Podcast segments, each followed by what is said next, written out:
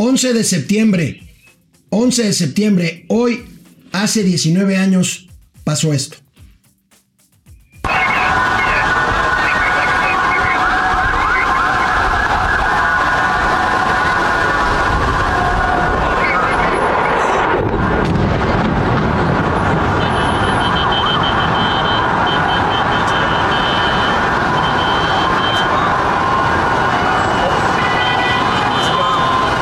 Oh my god.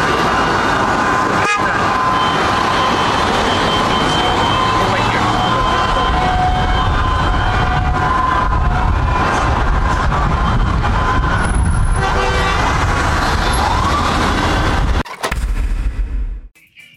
¿Tú qué estabas haciendo esa mañana, eh?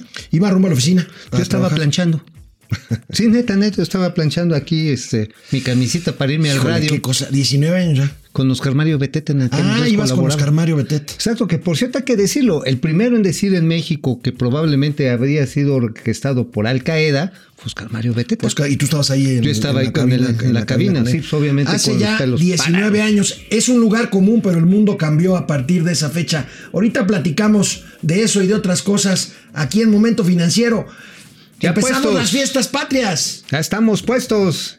Y viva México, hijos de su, ya Hoy saben. es viernes y los mercados lo saben. Y Doña Austeridad lo baila. Esto es Momento Financiero. El espacio en el que todos podemos hablar. Balanza comercial, Inflación, evaluación, tasas de interés, momento financiero, el análisis económico más claro, objetivo y divertido de Internet. sin tanto choro. Sí, Y como les gusta, peladito y a la boca. ¡Órale! ¡Vamos, réjete bien! Momento Financiero. Hoy hace 19 años, justamente el 11 de septiembre de 2001, era presidente de Estados Unidos George Bush, era presidente de México Vicente Fox Quesada. Estados Unidos sufrió el primer ataque extranjero en su propio territorio, de gran escala. Vaya, vaya día, amigo. Bueno, pues sí, a partir de eso hay que recordar que se organizó la invasión, este, pues Afganistán, una guerra fallida porque pues el Estado afgano está totalmente deshecho, una coalición internacional, empezaron a salir diversos grupos ultrarradicales, empezaron a afectar a Europa. Bueno, nada más como dato, a partir de ese momento cambió el diseño aeroportuario en el mundo, ya nada de túneles por, de- por debajo de pistas o áreas de abordaje, precisamente. Y además las reglas de revisión en los transportes públicos. Jamás se viajó igual. No, Jamás no, se viajó igual. pues ahora sí es- fue como que el coronavirus de hace 20 años. Híjole, fue una cosa. ¿Por qué no recordamos otras imágenes Uy, terribles de aquel día, hace 19 ¿Me años? quieres hacer llorar? New York. There's lots of smoke and he just wanted you to know that I love you always. No, there's a fire back there. I love you, Bill. I don't know if I love you. I don't know if I'm going to be okay, Bill. I love you so much.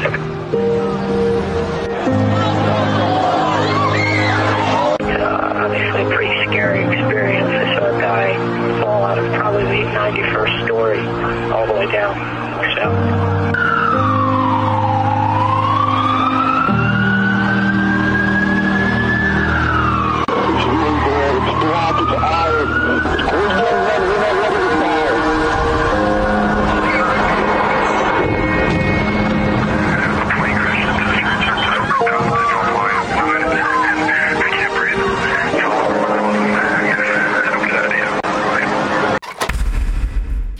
más seguro hoy? No, lo creo. No. No, lo creo. A pesar de una guerra, de la destrucción de un Estado Bueno, pa- nacional. pasaron, pasaron muchas cosas desde en los últimos 19 años. Casaron a Osama Bin Laden. Casaron a Osama Bin Laden. ¿Te acuerdas que se atravesó una crisis contable con estos despachos este, que hicieron fraude? La crisis financiera de 2008, la llegada del primer afroamericano a la Casa Blanca, eh, Barack Obama, la llegada después de Donald Trump, que nadie bueno, la creíamos. La, la ganada del Borolas en las elecciones así por una rayita sobre el sobre, sobre López Obrador en Ajá, 2006. Y, y después Vaya. el retorno del PRI. con 19 Enrique- años, Híjole. 19 años. Hoy me preguntaba mi hija, en esa zona está parte del memorial de Ground Zero en Nueva York. Se erigen otras dos torres, eh, una más alta de las Torres Gemelas, la otra no tanto, que pues es la respuesta de Estados Unidos de los orgullosos norteamericanos que pues erigieron este, estos nuevos edificios como diciendo, aquí estamos. 19 años. Amigo, ayer, ayer acudieron virtual y presencialmente a la Cámara de Senadores los representantes de materialmente todos los sectores económicos privados del país a decirle a los senadores, ayúdenme a arreglar las cosas de este paquete económico. Piden básicamente confianza para la Confianza y piden que haya algún programa efectivo de, de apoyo de ahora sí que de estímulo que no lo hay en el paquete. No lo hay, no, lo hay. Bueno, lo que hay es la clásica fórmula, ya saben, quieren repartir la anita para ganar votos, perdón, perdón, para reactivar el consumo interno, es lo que dicen, este, y es para lo que hay, punto. O sea, y desafortunadamente, pues este, el presidente ya no los recibe. ¿No? Llegaron con Ricardo Monreal, que es el que está abriendo la puerta de la negociación. Les abrió el foro, ¿no? Les abrió el foro Ricardo Monreal. Entonces, aquí ya la pregunta es, este, ¿ya se está viendo don Ricardo en el 2024? Pues está, no, no creo, ha de ser casualidad. La verdad, sí, yo creo que sí. No, no, no, esto dijo, esto dijo en el Senado de la República ayer Carlos Salazar Lomelín, presidente del Consejo Coordinador Empresarial. La propuesta presentada no contiene programas específicos para la recuperación económica, más allá de los que se han venido aplicando a lo largo de este año y del énfasis que nosotros aplaudimos en la atención a la población vulnerable. Por eso, desde el sector privado, insistimos en que si queremos una recuperación real, duradera y rápida, será fundamental dinamizar e incentivar la inversión privada.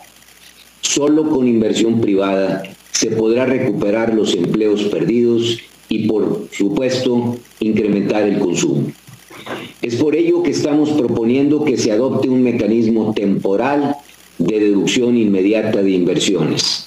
Esta ha sido una petición desde el inicio de la pandemia y esperamos ser escuchados por los legisladores.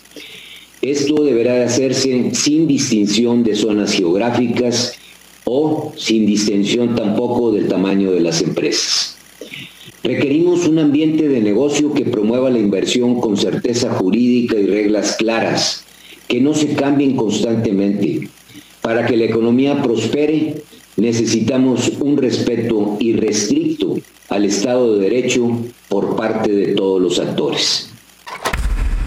Y pues este, ¿sí le están haciendo caso en Palacio Nacional? Creo que no. No, ¿verdad? No. No, porque finalmente, pues lo vimos desafortunadamente, ya lo vamos a platicar en los próximos días. Por ejemplo, el caso del tren Maya sí. dejó más dudas que, certezas. Y miren que yo estoy a favor del proyecto. Sí, ¿eh? sí, sí, yo sé que también, tú o sea, hablando al Chile Pelón, sí le voy al tren Maya, pero lo que pasó, ¿qué pasó? Canal 76 de Easy de lunes a viernes, 4 de la tarde, Spotify, YouTube y Facebook. Momento financiero, economía, negocios y finanzas para que todo el mundo las entendamos. ¿Sabes, amigo, quién le, puso, quién le puso punto sobre las IES al problema que hay ahorita con la crisis ayer, eh, precisamente junto a los senadores? A ver si a él le hacen más caso. Aquí. Luis Niño de Rivera. Ah, de los banqueros. El presidente de los banqueros. Fíjense, fíjense cómo le pone, le pone el punto a las IES. Viene, viene de ahí. Tenemos que pensar primero en dónde está el mayor daño en la economía nacional para enfocar todo nuestro esfuerzo a levantar esos sectores de la economía. Desafortunadamente, a las personas de más bajos ingresos y a las empresas más pequeñas es donde más daño encontramos las personas físicas, personas físicas con actividad empresarial y micro, pequeñas y medianas empresas. En las MIPIMES está el 68% del empleo nacional. Y a paso y medida que logremos reactivarles su economía, lograremos levantar nuestra economía. Y con eso podemos reactivar la cadena productiva nacional, que es producción, distribución y consumo, con todo el empleo que eso conlleva. Hoy esa cadena está fracturada, tenemos 23 millones de personas al cierre del mes de julio que están desempleadas, subempleadas o inactivas. Y desafortunadamente tenemos 60 millones de personas que están en lo que definimos como pobreza alimentaria, pobreza laboral, esto es, su ingreso laboral no es suficiente para cubrir el gasto de su alimentación. Bueno, pues lo dejó muy claro. Estamos en una economía de guerra. Así es. No estamos así bien como nos dijeron el primero de, el primero de septiembre, que viva y vamos saliendo. 23 millones de personas sin empleo, sin ingreso, con, de, con subempleo o que simplemente están inactivas. Eso es lo que le llaman, teóricamente, los economistas, la brecha laboral. Es decir, toda la gente que no tiene suficiente para comer. De ese tamaño es la tragedia que estamos viviendo y pues este, el presidente sigue tocando la lira. Pues mira, vamos a ver qué hace Ricardo Monreal. Eh, los senadores pueden meterle mano a la ley de ingresos. Pero no al presupuesto de ingresos. Sí, no, ahí sí, pues finalmente los que cuecen las habas pues, son, los, señores diputados. Bueno. Ahora, aquí hay otra cosa que quiero dejar en claro. Fíjate que yo creo que lo vamos a platicar la semana que viene. Se está generando un efecto cascada bien cañón. Sí. Ah, a ver, la gente de las pequeñas empresas que corrieron o tenían sus zorritos ya se lo acabaron. Entonces están dejando de consumir en las grandes empresas. ¿Y sabes qué se está registrando? Desempleo en las grandes empresas. Traemos ya unos datos. Que no se había dado hasta ahorita. No.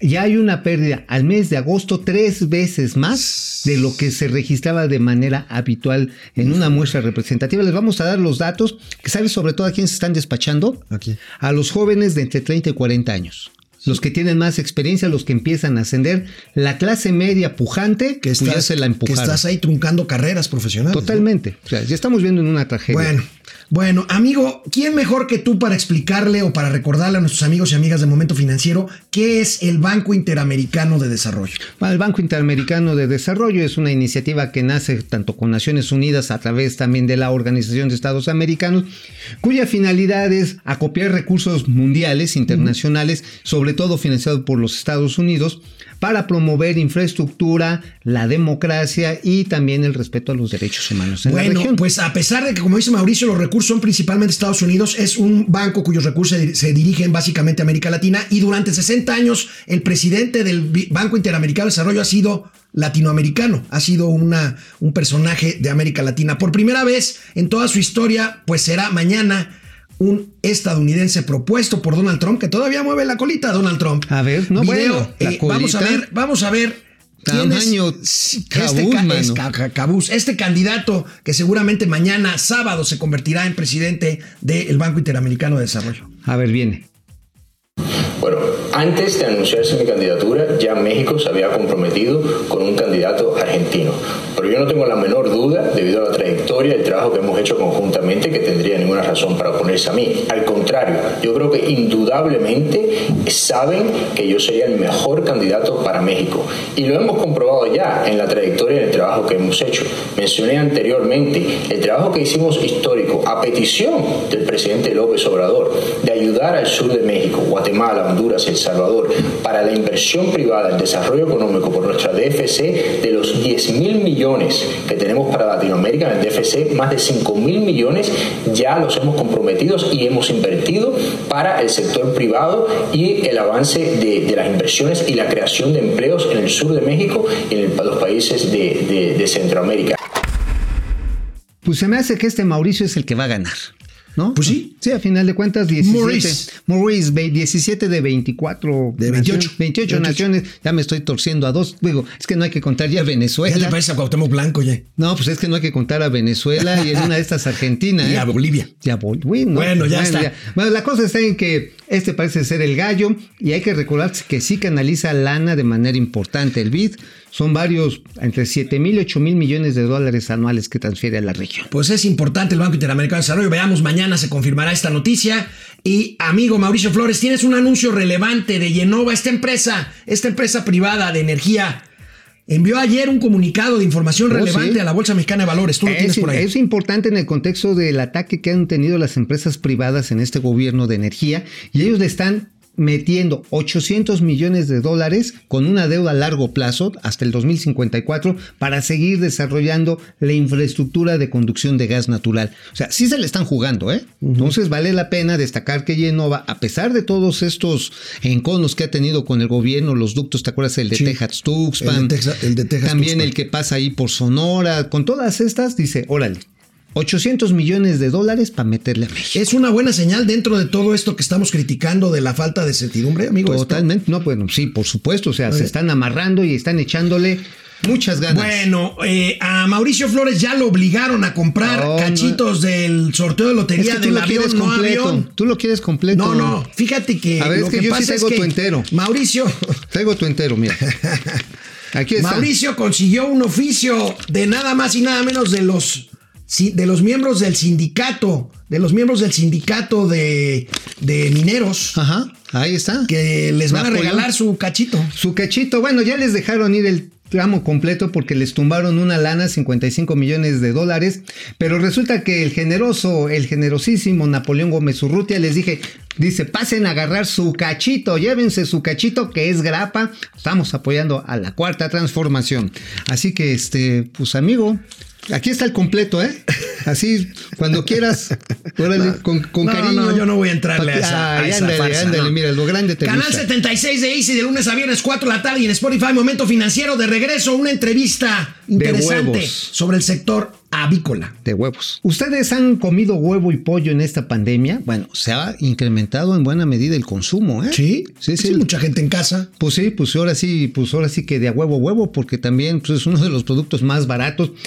Pero es una industria interesantísima que además pues trae conflicto allá con los gringos y por eso tenemos el gusto de estar conectados aquí en Momento Financiero con Juan Manuel Gutiérrez. Él es el presidente de la Unión Nacional Avícola Reveras.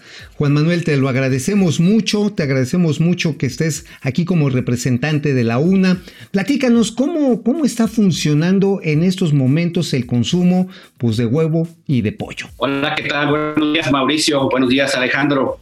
Eh, saludos a todo el público que nos acompaña esta mañana. Eh, fíjate que en el tema de huevo, realmente la demanda ha sido positiva a partir del cierre de los, todos la gente que se quedó en sus casas. La gente empezó a consumir un poco más de huevo. Al inicio hubo un poco de nerviosismo y de alguna manera hicieron un poco más de compras, que creó pánico y eso elevó un poquito los precios al principio. Pero ya después de las primeras tres, cuatro semanas todo se normalizó.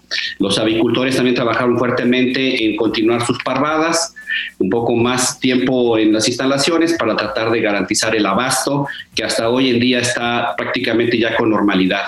En el tema de pollo sí hubo un poco más de, de problema, porque ustedes saben que el cierre de todo el food service, todo el cierre de hoteles, hotelería, restaurantes y todo el servicio de, de, banquetes, pues demanda una gran cantidad de pollo, o sea, alrededor de un 25 a 30%.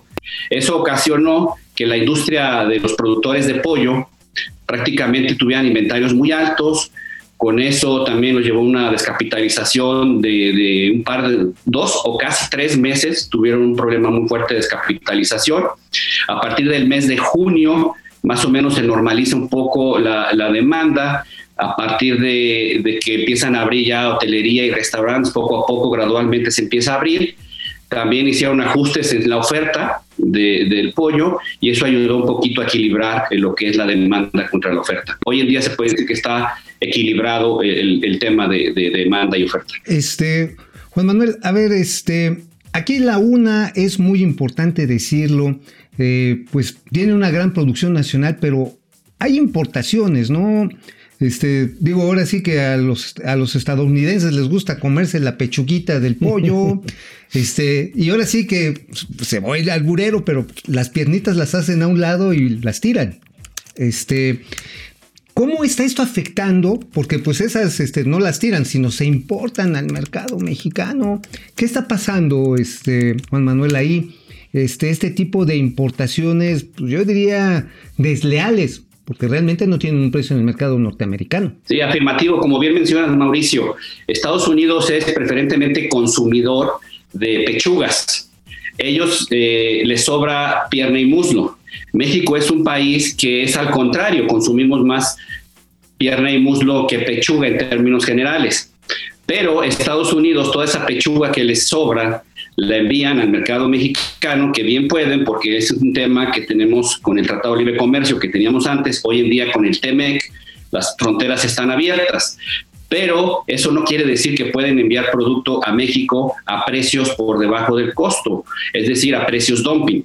La industria avícola mexicana desde el 2012 obtuvo el fallo de un tribunal donde nos dieron eh, a favor de nosotros eh, que teníamos la razón que había daño a la industria por esa importación de producto pierna y muslo que venía de los Estados Unidos. El gobierno mexicano, la, Secretaría de Economía en particular, no aplicó las cuotas compensatorias que debieran aplicarse debido a que decían que había un problema de influenza aviar y que eso ponía en riesgo la oferta cosa que en el 2012 pudimos pensar que a lo mejor tenían ciertos argumentos a favor. Hoy en día la industria ha cambiado mucho en, el tema sanitario, la industria ha trabajado fuertemente en la sanidad, ha hecho grandes inversiones en la bioseguridad de las granjas, ha movido eh, instalaciones de unas zonas a otras, hay una vacuna muy efectiva que también ha estado trabajando, al grado que en los últimos años prácticamente no hemos tenido brotes, han sido mínimos los que ha habido, esto reportado por el Senacica, quien es quien se encarga de, reportar y de verificar, tener la vigilancia eh, para efecto de, la sanidad del país, de, avícola, y entonces hoy en día no hay argumentos sólidos para que dejen de cobrar esas cuotas compensatorias. México es un país, para decirles, muy competitivo en el tema de producción de pollo y huevo. En el caso de pollo, México prácticamente como pollo vivo compite con los líderes a nivel internacional, como lo es Estados Unidos y Brasil. Al grado que Estados Unidos y Brasil en su momento, la única manera que podían enviarnos producto a México era de esta forma, con precios dumping.